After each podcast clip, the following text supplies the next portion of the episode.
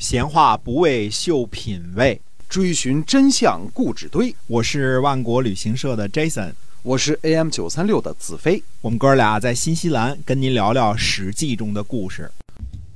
好，各位亲爱的听友们，大家好，欢迎继续回到我们的节目中，我们来跟您讲《史记》中的故事。嗯，好的。那么上次我们说了，这个公元前六百一十八年的时候呢，晋国呃杀死了作乱的五位大臣啊。嗯，总之呢。呃，国君也年轻啊，大臣们也经常这个动乱被杀，嗯，那么呃，晋国的形势呢，看起来、听起来就不像原来那么蒸蒸日上了啊。对了，楚国的这个范山呢，就对楚穆王说：“他说，晋国的国君年幼，志向呢不在称霸诸侯上，可以图谋北方了。”嗯，呃，楚穆王呢就在狼渊出兵讨伐郑国，呃，楚国呢抓住了公子坚。公子芒和呃月耳三位郑国的大夫，郑国呢就向楚国求和了。在楚国出兵的时候呢，那么鲁国的东门相仲会同晋国的赵盾、宋国的华偶、魏国的孔达、许国的大夫出兵救援郑国，但是联军呢没能赶上楚国的军队。春秋上面呢就没书写大臣的姓名，这个姓名呢是《左传》后边补的，因为什么？因为他们行动太迟缓了。这样记载的原因呢，是为了惩戒这个不恭敬，因为出兵太晚了嘛，所以让郑国呢又跟楚国结盟了。这年夏天呢，楚国出兵陈国，攻起了攻取了今天这个河南。呃，新蔡东南的当时叫胡丘这个地方，胡丘讨伐陈国呢，和晋国结盟。秋天的时候呢，楚国公子朱从东夷进攻陈国，结果呢，这次呢被陈国给打败了。呃，陈国呢还俘获了这个楚国的楚公子伐。嗯，陈国人虽然战胜了呢，但是呢心里还是害怕，尽管战胜，还是向楚国求和了。那么。还有些什么事儿呢？楚国在这一年呢杀了子西，很长的一段故事啊。贵族最后被谋反，有这个谋反的或者说谋反的倾向，这可能是有可能是冤案啊。但总而言之呢，这个原来的这个大臣呢子西被呃楚穆王呢也给干掉了。所以陈共公、郑穆公和蔡庄公一起呢，就将军队呢。呃，驻扎在绝墨这个地方，就是今天的河南项城的西南，在这个地方呢，就是绝墨这个地方呢，一起商议呢，准备进攻宋国。那么，呃，宋国的这个华御士就说呢，他说，楚国呢是要我们归服，如果我们主动归服了呢，嗯，那就没有什么问题了，何必摆出这种架势来逼迫我们呢？嗯，我们确实是打不过嘛，对吧？老百姓有什么罪过呢？于是呢。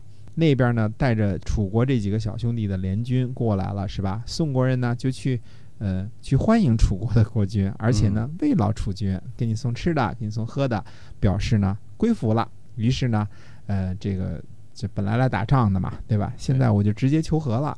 所以大家一块儿呢就去宋国的什么地方呢？去宋国的孟主，这个孟主这个地方呢就是。打猎的地方是一片大沼泽啊，哎，那么宋昭公呢，作为打猎的右阵，你看当时打猎也分这个军阵啊，这个郑穆公呢是左阵，子朱呢和文无畏呢是司马，宋昭公呢带着右阵啊，子周呢是右司马，子朱呢和文无畏呢是左司马，嗯。宋昭公呢，在这个打猎的时候啊，违反了军令，文无畏呢就鞭打他的仆人，并且在全军呢示众。那有人呢就对子周说了，他说不能够侮辱国君呐。他说这个当官儿就是行使责任嘛，干嘛这么强硬呢？子周呢就引用《诗经》当中说：“柔亦不辱，刚亦不吐”，说的就是不必强横。我哪里敢爱惜自己的生命而乱了我的职守呢？嗯，所以在这个绝末之会上呢，军国的国主国国君呢就这个逃跑了，逃跑回家去了。所以公元前六百一十六年呢，楚穆王就出兵讨伐军国。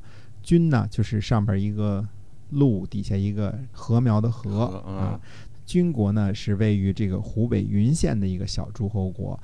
可见当时呢，这个楚国的原则是什么呢？呃，谁不听话打谁，嗯，是谁要听话就跟他打猎，对吧？嗯谁不听话就就打谁。嗯所以公元前六百一十六年的春天呢，楚穆王呢就讨伐军国，呃，楚国的成大新现在已经是应该是已经做了楚国的令尹了，就是子玉的儿子啊，在今天的这个湖北房县的这个地方呢，就打败了这个军国的军队，呃，楚国的太师潘崇呢。再次讨伐军国，一直打到了阳穴。阳穴位于呃今天的陕西白河以东，正好在河南的十堰和陕西这边的安康之间，这儿有一个叫做白河以东这个地方啊，嗯在一直追到这个地方，这叫阳穴。这个阳呢，就是一个金字边儿那边一个简写的阳半边儿。公元前六百一十五年的时候呢，楚国令尹成大新卒，成大新死了。成家为令尹，程家呢是程大新的弟弟，也是子玉的儿子。这个时候呢，有一个什么叛变的消息呢？就是群书，群书呢是有很多书姓的国家，叔父的叔啊，姓舒的这个国家呢，就是叛变了。夏天的时候呢，程家呢就抓住了舒国的这个国君和宗国的国君。宗国是哪个国呢？就是祖宗的这个宗啊。宗国呢是位于今天这个安徽舒城一带的国家。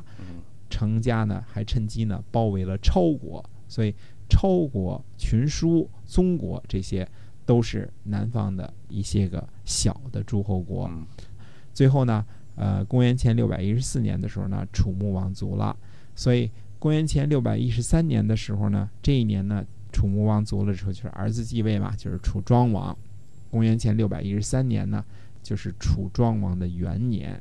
楚国的这个令尹成家呢，和太师的这个潘崇呢，就出兵讨伐去了嗯。楚庄王呢，年纪还小呢，就留下谁呢？留下这个子仪和公子燮这两个人呢，也就是说，所谓楚成王的师和父，这个师和父是两个职位啊，一个是教导他干什么的，一个是教给他呃干什么的，所以不是师傅啊，都是师傅啊，现在叫师傅啊。哎，这现在是一个是学问呐、道德这方面的，一个是教给怎么做事这方面的，应该是这个这个职位还是不一样的啊。嗯古人一个字儿就是一个词儿，现在我们叫师傅，对吧？就哎是这个意思啊。结果呢，这个师傅这俩人啊，呃，公子燮和子仪呢就作乱了。嗯他们干了什么事儿呢？先夹住了一下郢都的城墙，准备防守，同时呢，派出刺客去刺杀令尹成家，但是这个刺客呢没有成功。八月份的时候呢，这个公子燮和子仪呢就挟持楚庄王出逃，准备前往商密。结果呢，他们被其他的大臣呢诱杀了。子仪呢名叫斗克，他在防守商密的时候呢，就以前我们说过，这个商密被这个秦穆公给打破了嘛，对吧？嗯，当时呢被秦穆公抓了俘虏了。后来呢，秦穆公在这个崤之役失败之后呢，就派子仪呢回楚国，希望和楚国结盟。最后呢，结盟也成功了。注意啊，这是秦国和楚国之后啊，就是一直是友好同盟，呃，一致对敌。敌是谁呢？敌就是晋国。晋国哎、嗯两国间就是秦国和楚国之间呢互相夹取这种情况呢，一直到后来伍子胥打破这个郢都的时候还存在，所以最后呢，还有秦国出兵五百辆兵车帮助楚国复国，这个打吴国的这个事情啊，这个所以两国呢一直是呃友好的，这也为什么最后才有芈月嫁到秦国，一直是很友好的啊，嗯嫁闺女什么的都都都是两家儿。没错，嗯，哎，那么呃，再回到这个子仪这个时候啊，就是办成了这个呃秦楚结盟这么一件大事呢，也在楚国没有得到重用。那么公子燮呢是想做令尹，没有成功，所以这两个怀恨在心的人呢，就一起就叛乱了，就挟持楚庄王了。呃，当然这个挟持也没成功啊。就到了公元前六百一十一年的时候呢，嗯楚国呢闹了一次大饥荒，哎不知道是涝还是旱呐，反正就是粮食没收好啊闹。灾了啊，哎嗯那么这个时候呢，楚国山区的这个戎人呢，就从西南伐楚，呃，然后又从东南讨伐。湖北竹山以北的庸国呀，就率领着群蛮讨伐楚国。军国人呢，就率领着散居在这个楚国西南的少数民族呢，聚居在湖北的枝江，准备伐楚。嗯所以等于说附近的小国和少数民族趁着楚国闹饥荒的时候纷纷叛乱，一时间呢，楚国风声鹤唳。当时这个记载说什么呢？这个楚国的申城和西城啊，这就是原来申国和西国的这个城池啊，他们面向诸侯的北门呢都不敢开启，就怕诸侯趁这个时候再来讨伐他们，那就雪上加霜了嘛，对吧？嗯对，所以楚国甚至到了什么地步呢？商议迁都的地步。呃，韦谷就说啊，他说不能迁都，姓韦，一个草字头，一个为人民服务的为啊。呃，魏家、什么成家啊，这些个都是贵族，都是王族啊。这个嗯魏谷就说了，他说，呃，不能迁都。